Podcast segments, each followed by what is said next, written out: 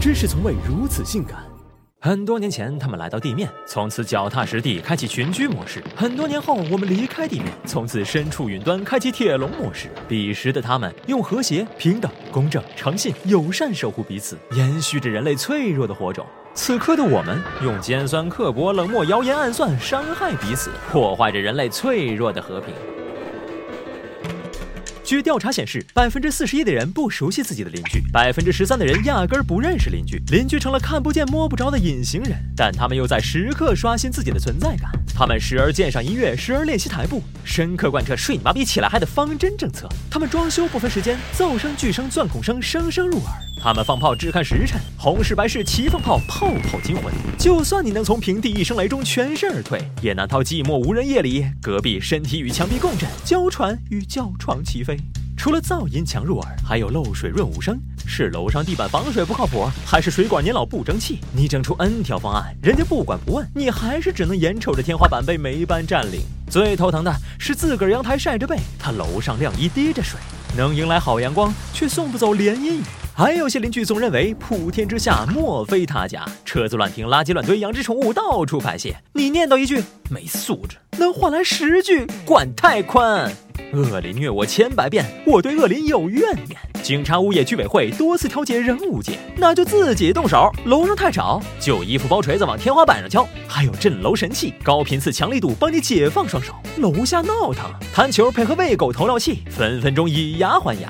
凌晨还有人在喊麦看球开黑，以信号屏蔽器断其后路。就算伤敌八百，自损一千，也不能让仇者快。来啊，互相伤害啊！只不过事后一旦矛盾升级，气火攻心，动起手来，打赢了进监狱，打输了进医院，也不划算。曾经端盘饺子拿头蒜的邻里情谊，现在却成了明枪暗箭的你来我往。实际上，搬进住宅区之后。邻居间的职业、文化背景就不像在单位大院那样相近，观念和行为方式大有不同，本来就容易引发矛盾。而在快节奏的生活条件下，人们又更多的把注意力放在自个儿身上，对和自己利益关系并不密切的邻居没啥交往热情，对邻居不用讲所谓的人情，做事自然就会无所顾忌的以自我为中心。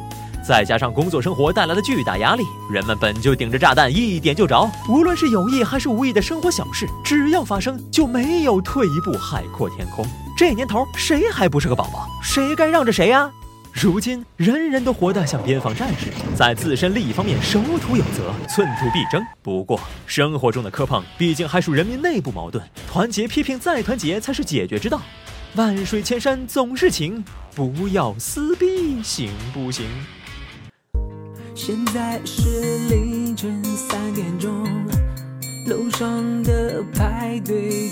还没收，一群傻逼天天深夜蹦迪，假装有夜生活。隔壁的老铁六六六，他开着音响玩手游，寂寞的夜坑着寂寞队友。团面向着夜空，那些爱情动作片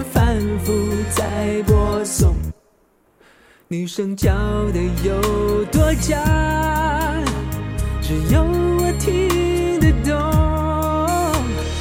Baby baby，我们真的不太熟。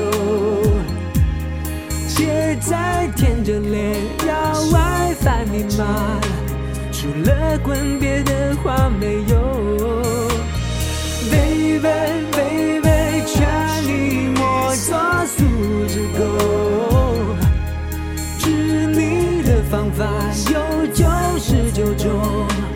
每一种都让你感受。